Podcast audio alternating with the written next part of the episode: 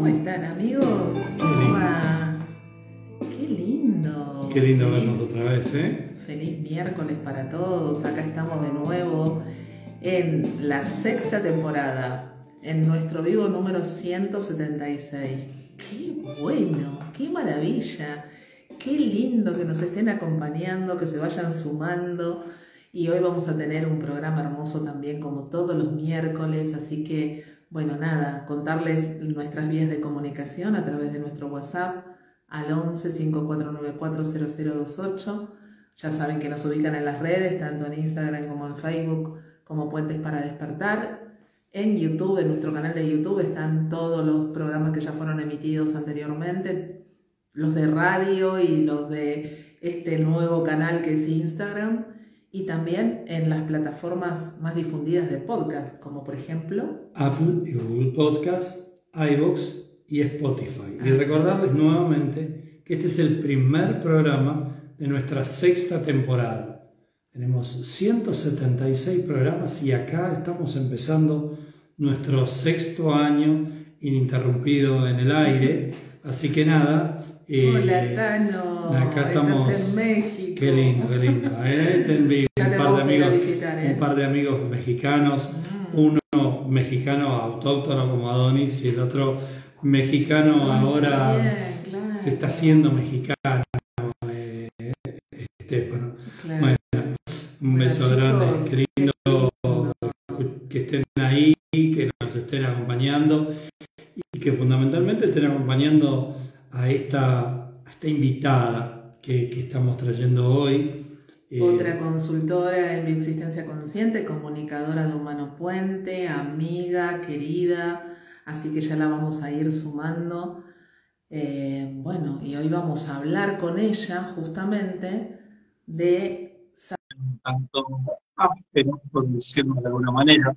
Y, y después mi universo. Y acá está Rita. Hola Rita, bienvenida. Hola, ¿cómo Rita? Raimundo, ¿cómo estás? Hermosa. Bien, gracias, gracias por esta invitación. Eh, ya Gracias casi lloraba antes de que den el, el- el- la apertura de esta cámara cuando dijeron que, que este era el primer programa de- del primer, del sexto año, ¿no? Porque ya hace un montón de años que están haciendo esto, pero bueno, de estar acá eh, en esta nueva apertura, vieron que siempre estamos abriendo, ¿no? Nuevos espacios para cada uno de nosotros, así que gracias, un honor poder estar acá. Gracias a vos. Gracias, gracias a ti por, por darte, por, por darnos tu mirada, por regalarnos tu, tu observación. Y qué bueno esto que les contamos a los que están mirando y a los que nos van a escuchar después, eh, que nosotros previamente charlamos con nuestro invitado y, y Rita eligió un tema hermoso, amoroso, como bueno, como empático, como es su, su código, ¿no? Este, y, y a trabajar y a, y a hablar un poco de, de los procesos de consulta y la importancia de tenerse paciencia en todos estos procesos y de, y de comprender los por qué y los para qué, cuando todo no se pone tan fácil, ¿no? Cuando todo se pone medio complicado. Y eso está buenísimo que, que lo podamos hacer. Y bueno, te queríamos escuchar cómo, cómo visualizás todo esto, estos procesos tan, a veces tan complejos, que se traban un poquito y no fluyen. No llores, Rita. Eh, cuando, cuando ustedes me propusieron, bueno, elegí qué tema, eh, dije, bueno, realmente, ¿qué es lo que, a mí me gustaría como transmitir de todos estos eh, años que, que estoy viviendo de los dos lados, ¿no? Como consultora y como consultante. Y, entonces sentí que lo mejor era poder hablar de esto, ¿no? Porque muchas veces nos empezamos a comparar con el otro, ¿no? Eh, fui a tantas consultas y hice esto, hice este movimiento, cambié esto. Y, y creo que ese es uno de los primeros errores que, que, no- que hacemos con nosotros mismos, ¿no? Porque cada uno va a hacer su caminito y va a ir abriendo sus propias puertas eh, a través de su- la historia que está atravesando. Y la historia es el código entero que somos. Y, y ese código no es solo el, el código llamado en base María Rita, ¿no? este envase, María Rita o André Bus, tiene a la humanidad entera en su corazón y va a ir desplegando diferentes eh, situaciones, ¿no? Y, le quise poner amar porque creo que eh, tenemos una gran distorsión en qué es amar, ¿no? Eh, porque creemos que amar es em, dejar de llegar, no sé, em, yo me acordaba cuando les ponía el, esto de amar, ¿no? Yo decía, muchas veces está, está distorsionado amar, porque dejamos de hacer cosas para nosotros mismos, para que el otro me mire, me cuide, me, diga que me ame, y sin embargo, ahí dejé de amarme a mí, ¿no? Dejé de hablar, de expresarme, de decir, tenga razón o no tenga razón en lo que esté diciendo, ¿no? Porque a veces estamos equivocados y en ese aparente otro que ponemos afuera, eh, nos da la posibilidad de ir a mirar si lo que estoy diciendo, che, es por ahí, o, sí o no, no importa, no, no, no, no, no se trata de juzgar sí, pero sí darme la posibilidad de, pero yo realmente, un ejemplo que, muchas veces les hago a mis consultantes es hacerlo en el día a día. Vos, no sé, ¿querés comer milanesa de pollo o de pescado? De pescado, y hay de pollo. ¿Por qué comes la de pollo? Si vos querés la de pescado, ¿no? A la mañana quiero tomar de, un desayuno de mate cocido. Ah, pero hay café con leche. ¿Y por qué te tomas el café con leche? si vos querés mate cocido, ¿no?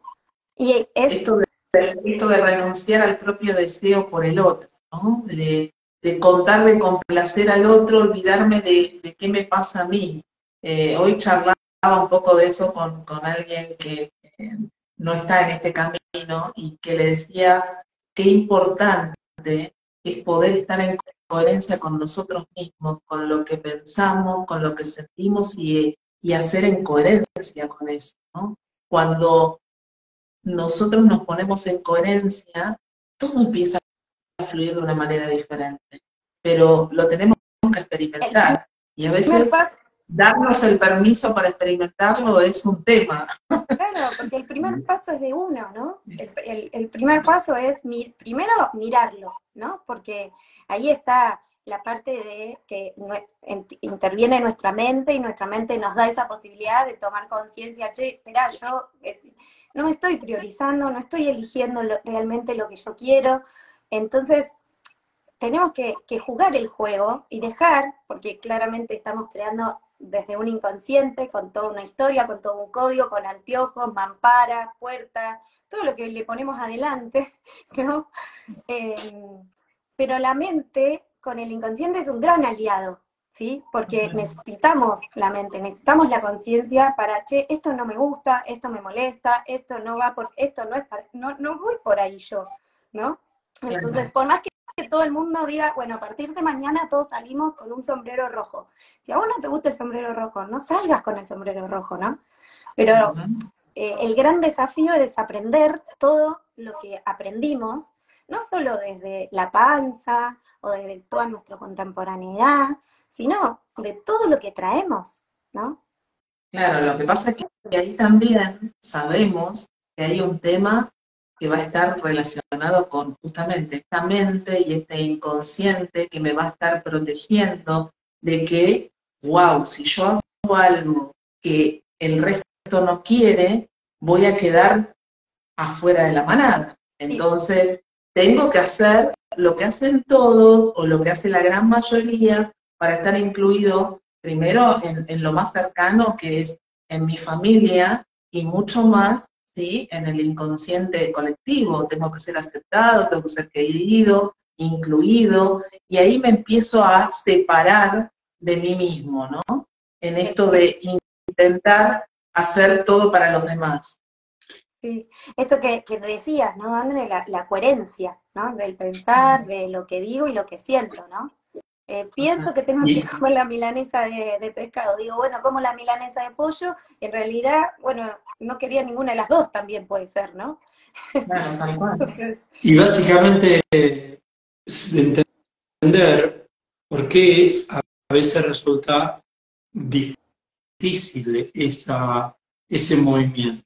Justamente resulta difícil por lo que comenta Andrés recién, de que vamos a ir contra un mandato biológico de, una manada. Ahora, lo que nosotros tendríamos que ver, vernos en ese universo despegado, en esta realidad, en nuestro cuerpo extendido, es ver qué es lo que estamos poniéndonos delante, qué clase de manada nos ponemos adelante, a qué clase de manada queremos pertenecer. Y si esa manada que estamos poniendo enfrente nos impulsa a no priorizarnos, a, no ponernos primero, a, seguir desvalorizándonos, a nuestra falta de reconocimiento, porque nosotros sabemos que como es adentro, es afuera. Y como es afuera, es adentro. Y, el afuera nos va a mostrar un, maravilloso despliegue para que podamos ver lo que nos pasa. Entonces, si estamos inmersos en una manada que nos lleva hacia un lugar de la distorsión, hacia un lugar que no es coherente conmigo, a no estar en línea con el amor propio, porque el otro es amor biológico, pero el, que tenemos que ir a buscar es nuestro propio reconocimiento. Es muy simple esto. En todos lados podemos encontrar frases parecidas a esta. Si no te amas vos, no podés amar a nadie.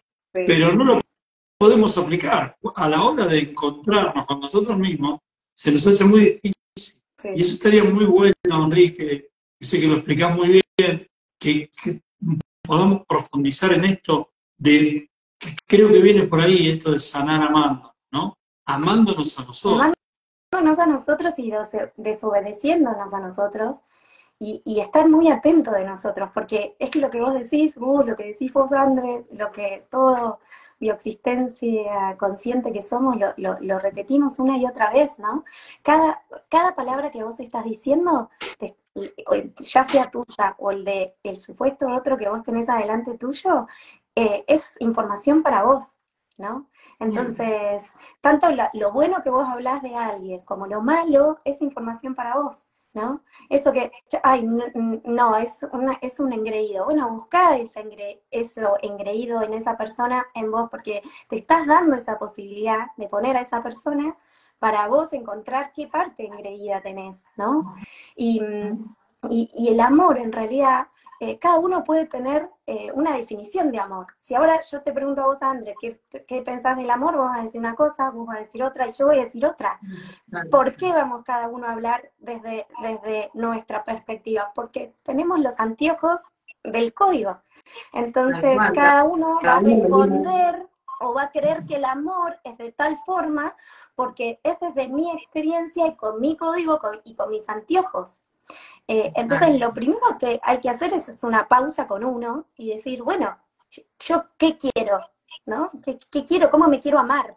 Y después salir a buscarlo, porque no estamos haciendo nada malo, lo estamos haciendo al contrario. Todo lo que hacemos es para cuidar nuestra biología. Entonces, y es un sistema, este envase es un sistema perfecto. Cada una de las cosas funciona perfectamente, ¿no? Yo eh, atravesé hace muy poquito una internación de mi mamá, ¿no? Em, y el médico cuando me explicó cómo había sido el proceso, hasta entendí desde la biología cómo la biología la había protegido ante algo que fue horrible pasarlo, sinceramente, ¿no? Y, tuve que, que, decir, wow, es impresionante este envase, cómo está mi servicio, ¿no? Entonces, este envase que está a mi servicio es mi oportunidad. Porque, bueno, yo me, traslado, ¿no? a todos lados con este envase. Pero adentro está todo lo que yo estoy poniendo afuera. Y ese afuera también me está dando información a mí. Entonces, darme esa oportunidad, primero de desobedecerme, ¿no? En, qué, cómo pienso. Si yo pensaba, ayer pensaba de esta forma, hoy sigo pensando igual, ante cualquier cosa, ¿no? Eh, porque ahí vamos a empezar a encontrar respuesta. Che, yo nunca dije esto, ¿por qué no lo quiero decir? Che, yo eh, veo a él que es un cobarde, ¿y yo qué parte de cobarde tengo? Porque lo estoy viendo en esa persona, ¿no? Entonces, en vez de verlo afuera, ver, ver que esa persona me, me da la oportunidad a mí de buscar mi cobardía. Esto no quita que si yo tengo una emoción fea con esa persona, que me hizo algo que me dolió, ¿no? En una consulta o cada uno a su modo, pueda expresarle esa emoción, ¿no? Porque de hecho es, es un infinito, es un juego, ¿no? Como, yo, yo siento eso, yo siento que el corazón es al punto del infinito y yo voy hacia atrás en el infinito, recuerdo, tomo mi pasado, vuelvo a pasar a mi corazón y voy hacia ese presente cuasi futuro a, darlo vuelta, ¿no? Y, estamos todo el tiempo haciendo este infinito con nosotros mismos. Totalmente. Absolutamente. Bien, bien. Bueno, nosotros, obviamente, que acá hablamos de bioexistencia consciente y hay muchas personas que se están sumando y que se van a sumar, que saben que es la bioexistencia consciente, pero otros a lo mejor eh, no, no, no tienen ni idea, ¿no? Entonces, eh, nosotros lo que proponemos, obviamente, es ir a buscar, ir a buscarnos en consulta para ir comprendiendo, ¿sí? Eh, lo que hoy no me está gustando, lo que hoy me genera algo de incomodidad en mi realidad o un síntoma físico eh, que se presenta en mi cuerpo, como decíamos recién Rita, siempre va a ser un tesoro que tengo para ir a buscarme, para ir a, reconocerme, ¿no? En todos esos momentos, primero de, mi realidad, de mi contemporaneidad, de momentos que vengo trascendiendo, no trascendiendo, sino viviendo, pero no con esa conciencia, y, proponemos esto de, de, ir a buscarnos en un camino de consulta, ¿no?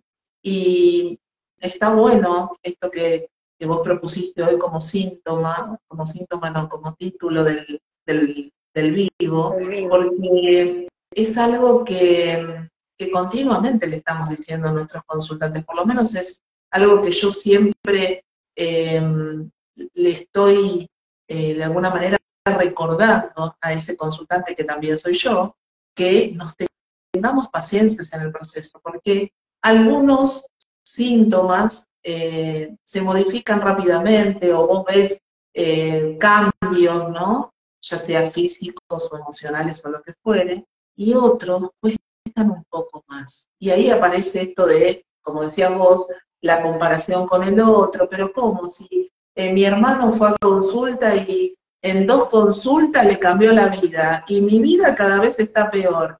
¿Cómo? ¿Qué, qué pasa acá, no? ¿Qué parte ¿Qué parte mía no será el consultor? ¿Será seré yo? Qué lindo, ¿no? Porque en definitiva eh, es, la oportunidad para seguir haciéndome cargo.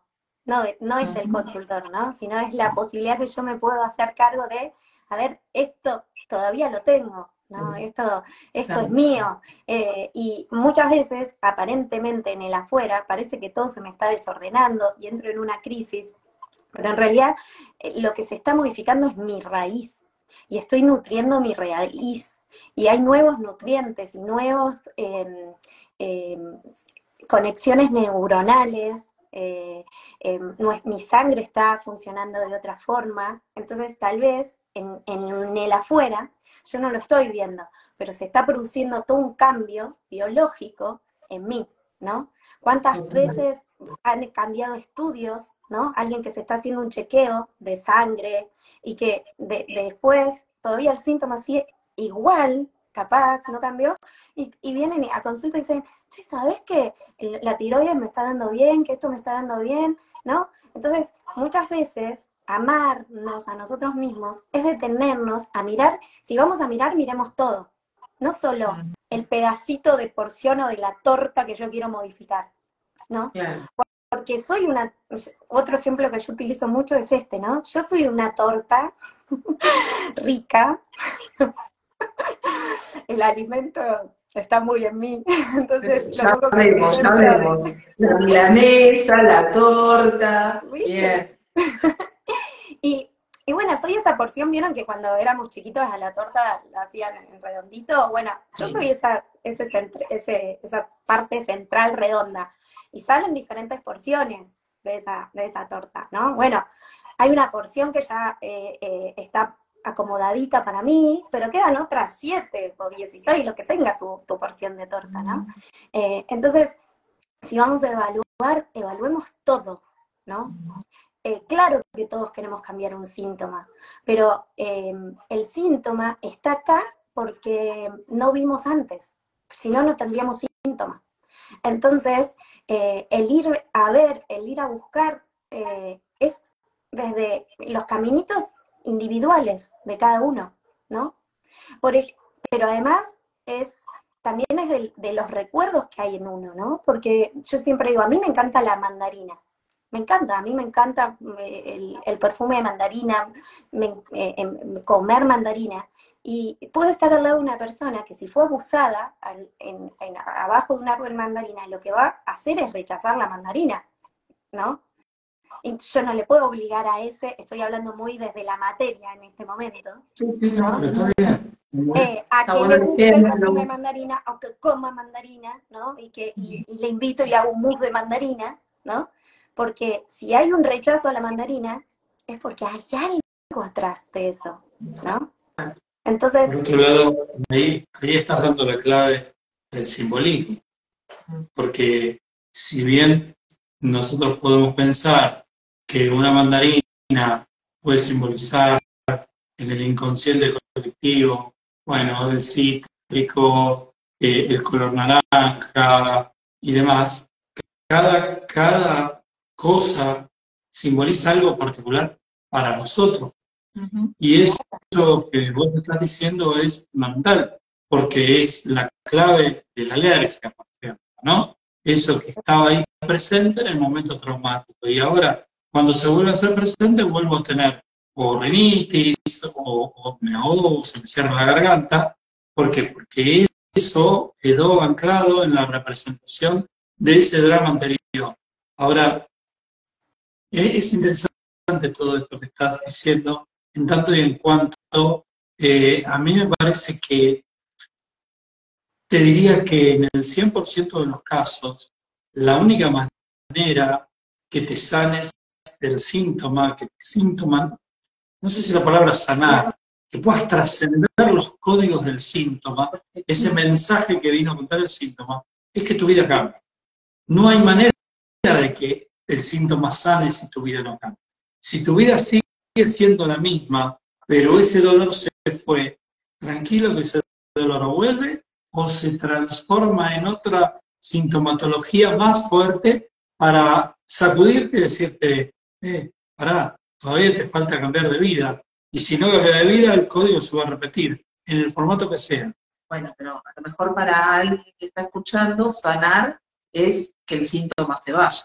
Y nosotros redoblamos la, la apuesta, ¿no? No solamente buscamos o, intentamos en este recorrido que el síntoma se sane, sino que la vida de la persona se vaya transformando, que se vaya reconociendo esto que que estamos sutilmente diciendo, Rita, de, reconocernos, ¿no? De, de, amarnos, de empezar a leer esos códigos que tenemos a diario en nuestra realidad y que nosotros creemos que es obra de la casualidad o, bueno, mirá, uy, casualmente me está pasando esto o me encontré con tal persona y nada es casual. Pero necesitamos hacer un, camino en nosotros mismos para ir entendiendo y comprendiendo de que nada es casual. Nada es casual. Hasta el comentario que diga, ay, ¿cómo este clima en agosto?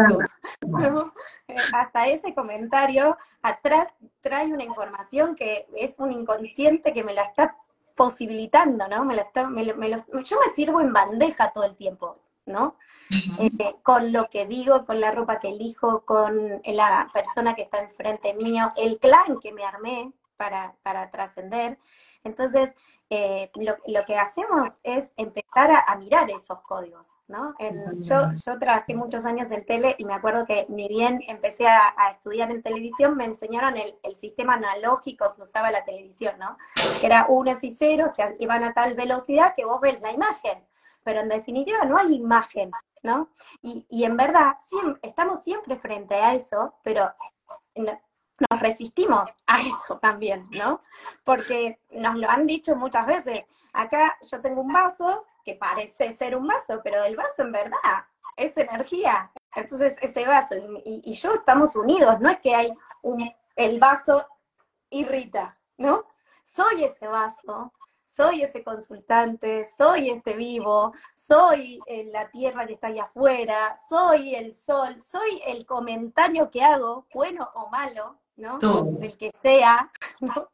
Y, y ahí está la clave para mí, para cambiarme, porque nadie va a ayudarme a cambiarme, porque no hay nadie más que yo atravesándome a mí mismo con los lentes, las mamparas, las cajas.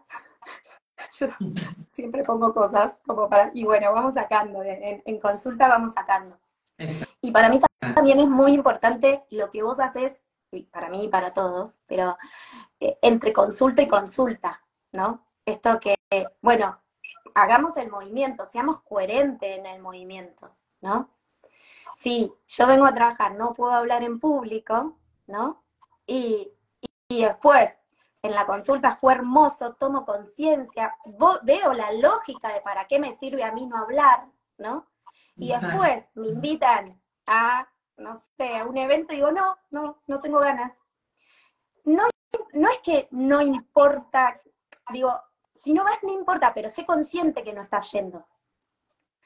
Porque eso te va a dar a vos la oportunidad de venir al mes que viene con tu consultor y decirle, che, ¿sabes qué? Lo evité hacerse cargo, no quedarse en el, em, en el, impostor a uno mismo, ¿no? En el fraude con uno mismo. Porque no es que tenés que salir a, una a hablar en público, no, no es por hacer un vivo, hacer un vivo de Instagram. No, en definitiva, creo que de lo tomo, resueno 100%, porque en definitiva el juego es con uno mismo. Eh, eh, no es con otro nosotros ponemos ahí afuera un gran escenario. Mira, en, las últimas consultas me he cruzado en, mi espacio con muchas consteladoras, ¿no? Con muchas consteladoras que vienen a consulta. Y, está muy bueno el tema de, poder vernos en ese ejercicio como, como la constelación. Para los que vieron en Netflix, mi otra yo, que ahí se expresa lo que es una constelación. Y yo les quería contar que para mí el mejor escenario, el mejor campo para hablar en términos de constelaciones que nos podemos ofrecer a nosotros mismos en nuestra realidad.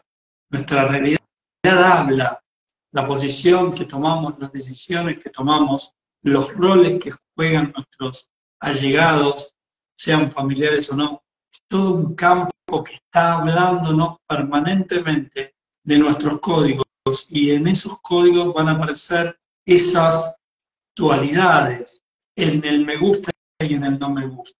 Y en ese no me gusta me voy a poder ir a buscar y me voy a poder reconocer, porque atrás de ese no me gusta hay un gran tesoro. Entonces, ese campo que es la realidad, que es esa gran constelación permanente que hacemos nosotros mismos, eh, es un universo infinito de infinitas posibilidades de información y de infinitas posibilidades de sanación, de que nuestra realidad cambie. Y eso me parece maravilloso. Lo que pasa es que vuelvo situación anterior. Resulta difícil y resulta complejo y a veces cuesta arriba, porque eso sería quizás tomar una conducta que a priori parecería ser antibiológica, pero no lo es, porque la biología, porque la fuera no existe, lo que existe es la coherencia conmigo. Sí, tal cual. Y además, mira, mientras te escuchaba pensaba cuán desprogramados estamos, eh, porque, por ejemplo, estabas en la plaza cuando eras chiquito, ¿no? Amacándote, feliz, disfrutando del aire en tu cara, amacándote, te caes, ¿no? Se te hace la rodilla así como una gran eh, frutilla como le decimos, ¿no? Eh, te empieza a sangrar y el adulto que está al lado tuyo viene y te dice, no pasa nada, ¿no? Y en realidad hay que ver qué está pasando para, para este niño o niña que soy, que se cayó adelante de un montón de gente, el dolor que eso implica o no dolor, la sangre o no sangre, ¿no? Em, y, entonces, arriba, arriba, seguí, seguí a jugar, ¿no? Cuando en verdad eh, permitir, eh, eh, expresar, expresar qué, qué, sentís, ¿no? Eh, y así hay un montón de ejemplos que hemos, eh, como, como niños chiquititos, ¿no? Más allá que obviamente siempre es nuestro inconsciente, ¿no? Siempre la orden la da el inconsciente. Pero eh, tenías tu juguete y, ah, compartilo con la vecinita y dáselo, y vos, y vos decís, tardé dos horas en armar toda esta plataforma, no quiero compartirles en mi muñeca, ¿no? Compartirla, hacer la niña buena, ¿no? Entonces, crecemos lo estoy hablando muy desde el, afuera, ¿no? Desprogramándonos a la esencia que somos, al ser divino, a priorizarme, a decir, ¿qué quiero? Yo quiero mi muñeca, no te la quiero dar a vos. No me importa que no tengas muñeca, ¿no? Porque si realmente yo digo eso, soy la mala, soy la mal vista, soy la nena mala. Y entonces acá volvemos a lo que decíamos, eso de pertenecer a la manada, ¿no? Eh, eh, entonces nos obligamos a, que el de afuera me quiera cuando en verdad no me estoy queriendo yo en ese acto, ¿no? Bueno, pero eso yo lo, es lo que aprendemos, ¿no? aprendemos a, medida que vamos creciendo, vamos aprendiendo, vamos haciendo cosas para que nos quieran, para que nos acepten, para que no nos dejen de lado, ¿no? Este, este ejemplo que diste es un clásico. Mamá me está diciendo que si yo no le presto la muñeca soy mala, entonces yo no puedo ser mala, porque si soy mala, mamá no me va a querer más y voy a hacer todo para que mamá me quiera, o para que papá me quiera, o para ser incluido, para no ser mal visto y bueno, tenemos para hablar tres horas. Hacemos siete mil programas más, seis programas más. la pregunta sería, ¿por qué aprendemos eso? ¿Por qué nos ponemos enfrente un padre y una madre que no, los padres y las madres pueden tener muchísimos códigos, ¿no? Pueden ser esos padres permisivos que digan todo que sí, pueden ser esos padres represores, para adjetivarlos de alguna manera, que digan todo que no, o pueden ser esos padres reflexivos, y ahí, y ahí podríamos abrir el abanico de punta a punta. Pero, ¿qué razón tendríamos enfrente los padres que tenemos? Porque son los perfectos para lo que venimos a hacer. Para mí, es el padre y la madre perfecta para mí, y yo la estoy creando. Por eso, no, cuando nosotros trabajamos, no cambiamos a nadie. No hay nadie afuera al que cambiamos, ¿no? Y en esto también tengo otro ejemplo. Digo, si uno, para cambiar algo, le cuesta un montón, a uno, a mí me cuesta un montón hacer un cambio, no sé, de alimentación, de, no sé, de lo que sea, salir a caminar porque me, para, para mi salud, lo que sea que vos pongas de un hábito que tenés que cambiar, ¿no? Hasta la ciencia dice, te tardás, desde la materia, tardás 21 o 45 días para lograr un cambio, para que las conexiones neuronales vuelvan a conectarse de otra forma. ¿Por qué? Porque el cerebro, como ya sabe y funciona de una forma, te ahorra tiempo. Entonces, nada, si vos querés cambiar un hábito, vas a tener que hacer que las neuronas empiecen a generar nuevos circuitos, ¿no? Entonces, si a uno le cuesta cambiar, ¿cómo pretendemos que el otro cambie? Eso ya de por sí, bien, bien 3D lo que digo, ¿no? Pero entonces, a la pregunta que decía Gus, en realidad, ese papá y esa mamá es eh, el papá perfecto y la mamá perfecta para mí, porque yo estoy creándolos a esta mamá y a esta papá, y, y soy una generación que recuerda a todas las generaciones y todos los dolores que quedaron abiertos y los códigos a los que yo vengo a representar, los voy a tener para mi servicio. Entonces voy a necesitar esa mamá que me diga no compartas la muñeca, porque es mi posibilidad para yo empezar a despertarme para yo poder decirle, darme vuelta y decirle a mi mamá, mira, no quiero compartir mi muñeca, no me hagas darle mi muñeca, porque no quiero, y otras cosas más, ¿no? en, este ejercicio, en este ejercicio que estamos explicando, parecería que alguien que esté escuchando afuera eh, pudiera percibir que estamos dando vuelta al tiempo que estamos diciendo, vamos desde el presente a generar nuestro pasado. Vamos desde este presente, leemos este presente que tenemos a, nuestro alrededor, porque este presente que tenemos acá nos va a hablar del pasado que, que portamos. Y así digo que tuvimos, pero es que portamos, que nos, que nos habita. Y porque somos códigos, nos habitan códigos, nos habitan datos. Y es interesante este concepto para poder entender que desplegamos nuestra realidad desde cada uno. Yo tengo mi universo propio, desde mis códigos, desde lo que soy. Y me voy a parar en un lugar que va a ser el perfecto para la perspectiva que necesito para ver las cosas desde ese lugar. Y no me voy a parar en otro, me voy a parar ahí. Y que para que yo me cambie de lugar y sea otro observador y para tener otra realidad de las cosas, para poder hacer ese movimiento, tengo que soltar algunos códigos que porto.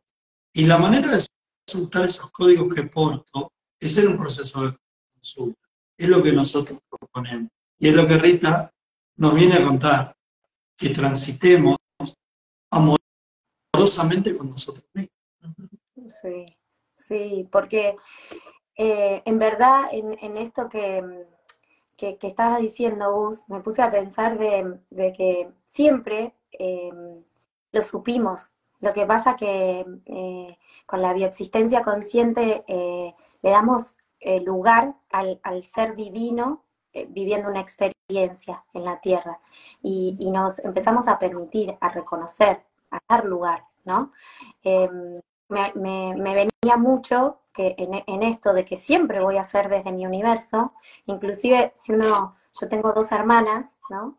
Eh, que se llaman Pau y Irachu, y mm, ante una situación, las tres vivimos la aparentemente una misma situación, ¿no? Pero si estuvieran acá y, y Gus o André los le entrevistan a Paula o a Uracho y a mí de esa situación, ¿no? De que algo puntual, de que a tal edad nos fuimos a vivir a Mar del Plata, cada una lo va a contar desde su experiencia y cómo lo vivió a, eso. Y sin embargo, estábamos viviendo aparentemente, lo pongo entre comillas porque, bueno, me parece que eso es lo que uno puede empezar a, interrogarse en uno, ¿no? A, replantearse en uno. Che, pero esto que yo creo que es mi única verdad, ¿es mi única verdad? ¿No? esto que yo estoy viendo, ¿es mi única realidad? ¿No? Inclusive uno en permitirse decirlo, ¿no? Em, yo eh, hace unos años tenía un, amigo que, que eh, me enseñaba de física cuántica, ¿no? Y él me decía, Rita, no hay nada delante tuyo. Cada vez que vos das un paso, lo estás armando vos, ¿no? Eh, bueno, me llevó un tiempito entenderlo, porque esto me lo enseñó a mis 20 años, tengo 45, y, y, recién ahora lo, lo, estoy entendiendo y tampoco a veces lo entendemos, ¿no? Porque, porque estamos jugando todo el tiempo el juego de ser materia y ser seres divinos en un envase. ¿No? Y cuando... no tenemos que olvidar que estamos haciendo esta experiencia biológica y humana, o sea, que también tenemos que permitirnos, ¿sí? reconocernos en este ser biológico que estoy sintiendo.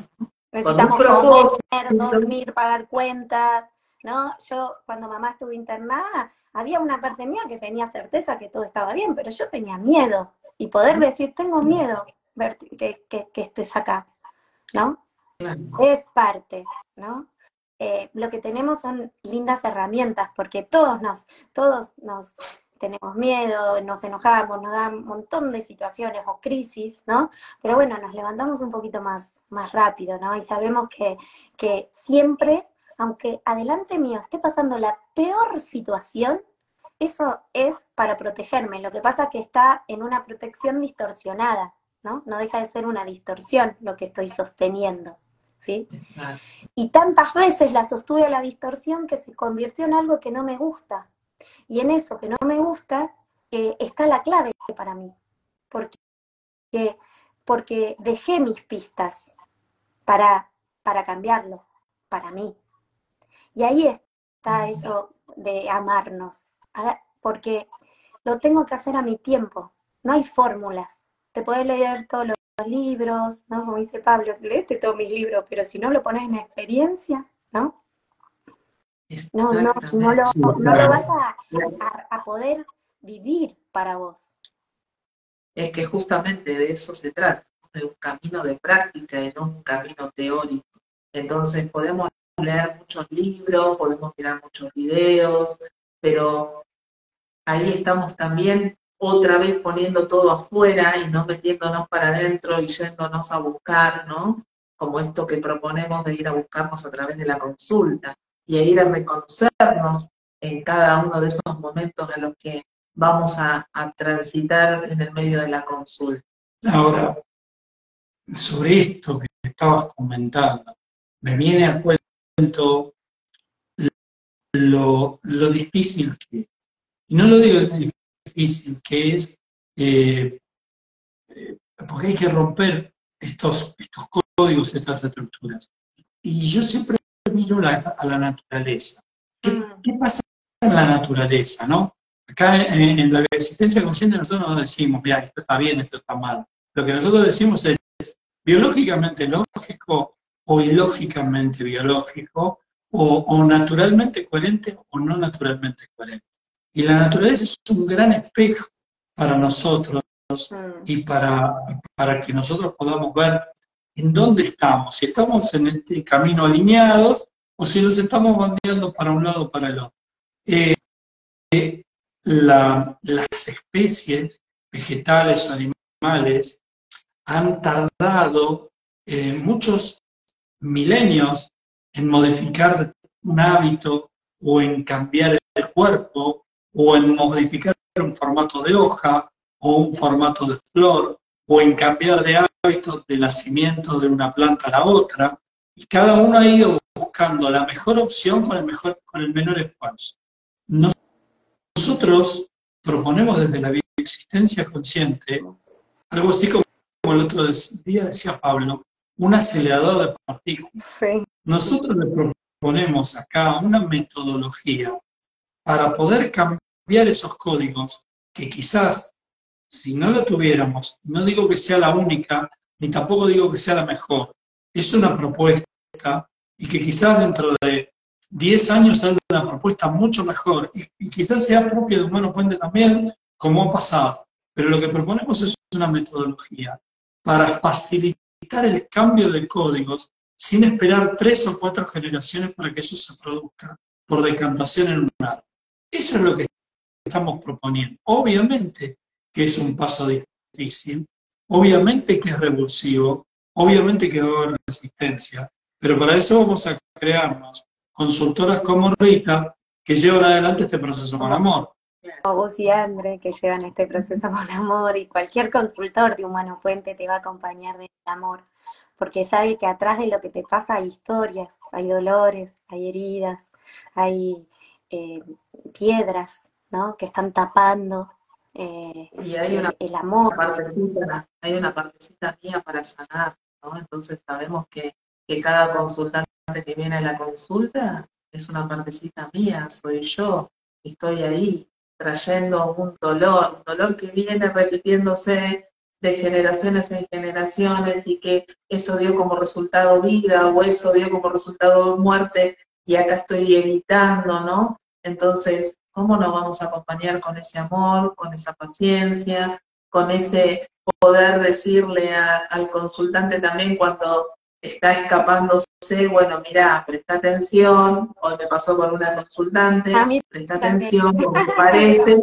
me parece que hay una partecita tuya, tu inconsciente está tratando de escaparse cuando nos tenemos que meter a un lugar súper importante, ¿no? Entonces, también como consultor, decirlo y después, obviamente que el que toma la decisión siempre es el consultante, ¿no? No- Nosotros no obligamos a nadie a continuar en el proceso o no, ni le vamos a decir, bueno, ahora vaya a saber qué te va a pasar, ¿no? Cada uno es dueño de tomar las decisiones que tiene que tomar y, y bueno, y saber si, si quiere seguir en este proceso, porque siempre y tal cual, siempre hacemos lo que podemos y además porque sabemos que muchas veces el universo se pone un poco duro, a veces hasta la biología nos empieza a pasar facturas y a veces eso nos desalienta o, o nos da miedo, como decías recién Rita, ¿no? Porque bueno, somos humanos, estamos haciendo esta experiencia biológica y humana y el miedo es parte, ¿no?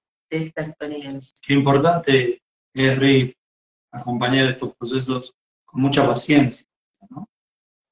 Sí, sí, porque siempre estoy yo, ¿no? Parecería ser que está mi papá, mi mamá, mi hermana, mi tío y mami, ¿no? Y, es esto que, que, estamos diciendo, esa partecita mía está desplegada en ese ser, ¿no?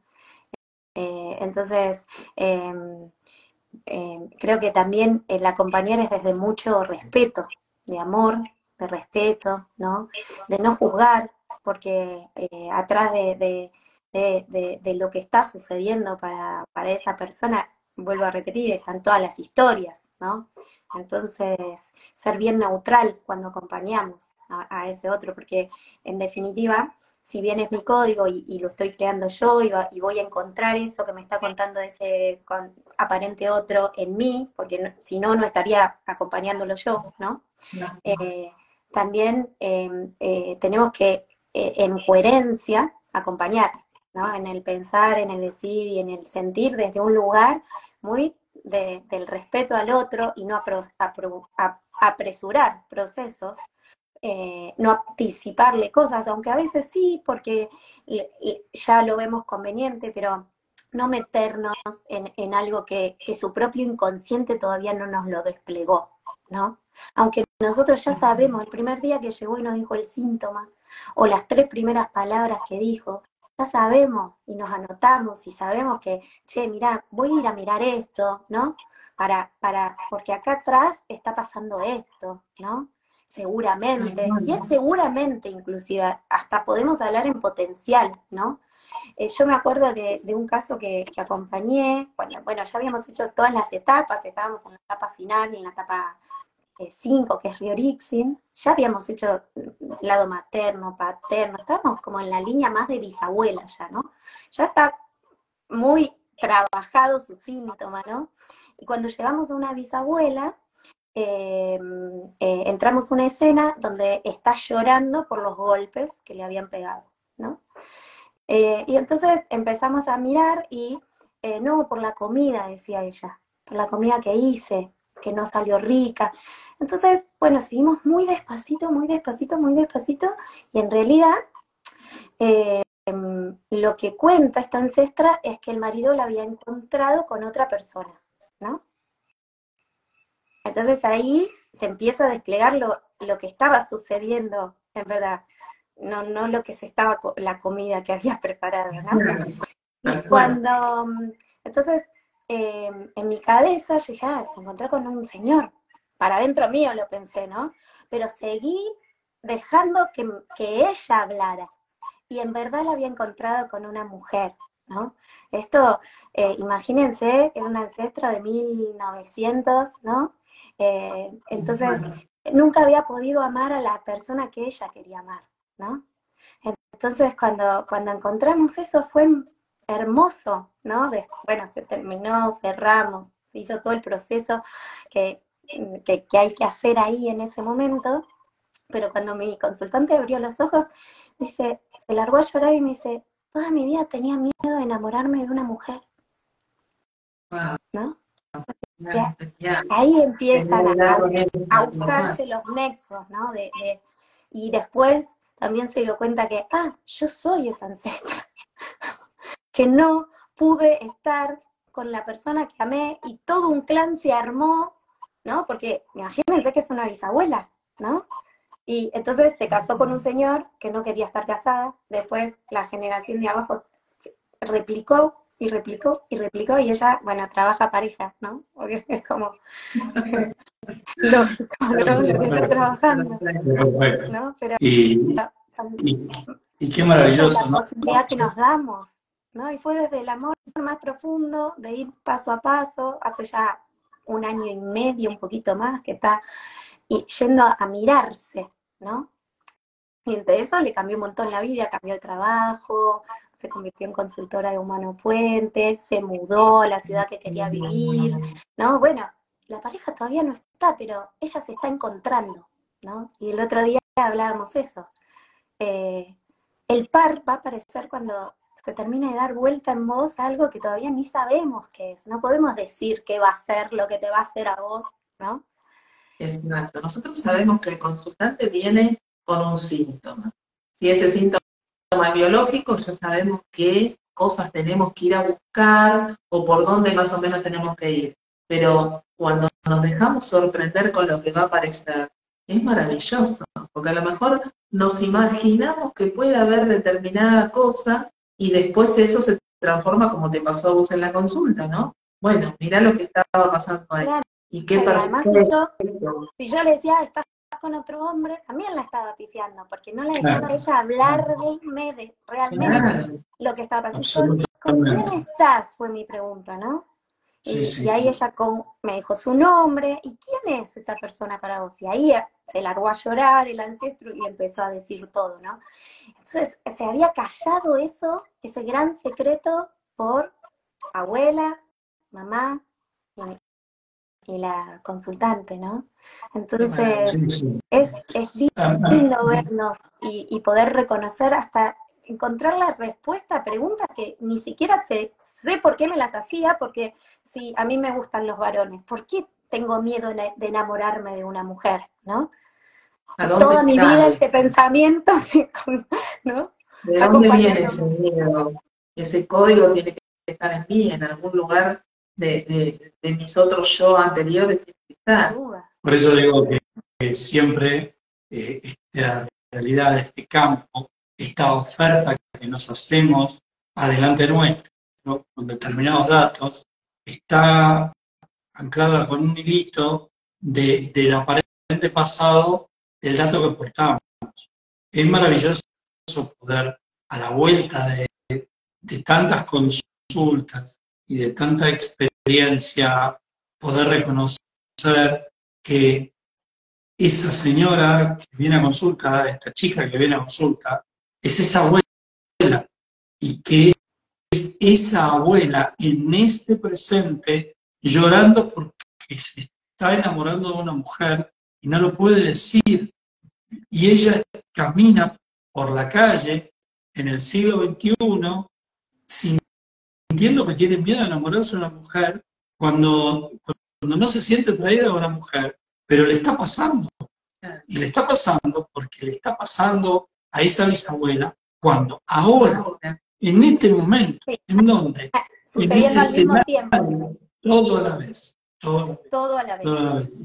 Por eso, bueno, por eso se abre el tiempo para nosotros. Y, y el, y el inconsciente no escatima, ¿eh? Eh, porque al parecer nosotros creamos una realidad, ¿no? Y no nos gusta algo, pero está al, al 100% a nuestros servicios y nosotros queremos ir a buscarlo. Aparentemente parecería que no, porque creo lo que no quiero crear.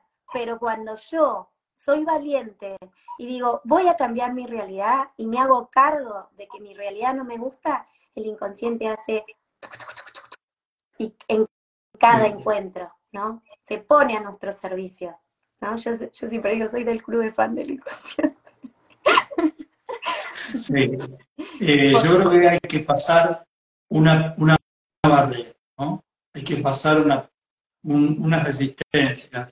Yo, en el último tiempo, Mm, eh, me he puesto a observar, obviamente acá mostramos que con André, con quien convivimos, tenemos códigos diferentes, pero hace tiempo que me está pasando que yo estoy viendo que en una parte de la consulta, de acuerdo al código que soy, la cosa se pone muy difícil. Cuando yo, yo salgo de la, de, la contemporaneidad, vuelvo a decir, de la aparente contemporaneidad, y me empiezo a meter, para los que están viendo, les contamos, como dijo Rita recién, hay cinco etapas en la consulta, una etapa contemporánea, otra uterina, dos etapas disociadas de toma de conciencia, de análisis de charla, y una quinta etapa de transgeneracional de Revixins, retorno al origen por interpretación de signos. Pero cuando salimos de esa contemporaneidad y empezamos a agarrar el picaporte de el umbral del transgeneracional, eh, la cosa se empieza a poner más compleja. Yo no sé si te pasa a vos, Rey, que, que las resistencias no aparecen tanto en la línea de tiempo, en la contemporaneidad, sino que empiezan a aparecer quizás en el útero o luego del útero, entrando en las etapas disociadas y ya de cara a la transgeneración, donde el mundo, donde se empiezan a aparecer los miedos, empiezan a, a aparecer situaciones donde no puedo ir a consulta, donde se me hace más complicado, donde capaz Yo que creo no tengo el que- dinero. Qué lindo lo que traes, Gus. Eh, yo creo que, que eso nos pasa por lo mismo que hablábamos antes, ¿no? Porque mm, como queremos pertenecer a una manada, eh, aparentemente creemos que vamos a juzgar o a criticar al ancestro.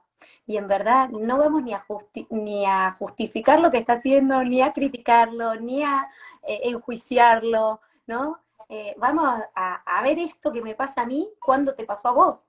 Porque si está acá, vos lo tenés que haber vivido y tiene que estar sucediendo al mismo tiempo, porque si no, no, no puedo abrirte en tu tiempo mi propia Bueno, historia. justamente, justamente recién una de las preguntas de alguien que es consultora, bien, decía, ¿y por qué a veces cuando entramos a un ancestro no quiere hablar?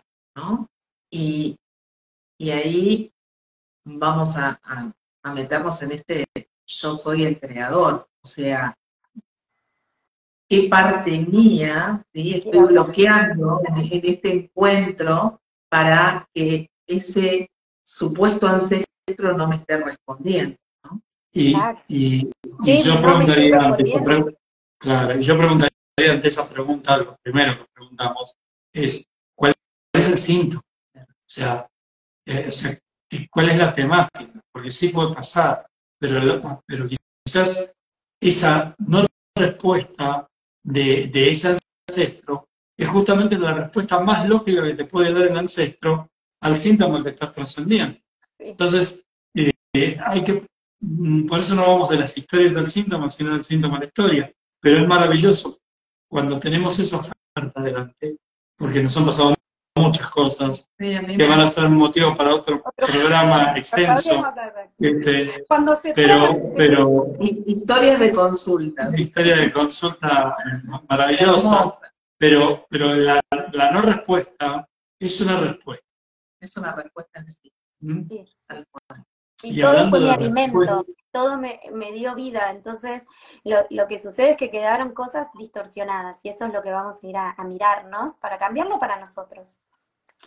Total. Y hablando de respuestas y de preguntas y de comentarios, queremos contarte que se nos fue casi la hora de la- del vivo y que, y que fue maravilloso porque voló, ni nos dimos cuenta que pasaba el tiempo y, y que fue súper disfrutable y que muchos de los que están acá escuchando, eh, de los casi 80 que nos escucharon en un momento, eh, estuvieron acá agradeciendo, felicitándote, alabándote, este, muy merecidamente, por cierto, y agradecerte esta, esta entrega de tu corazón en este, en este video que hicimos.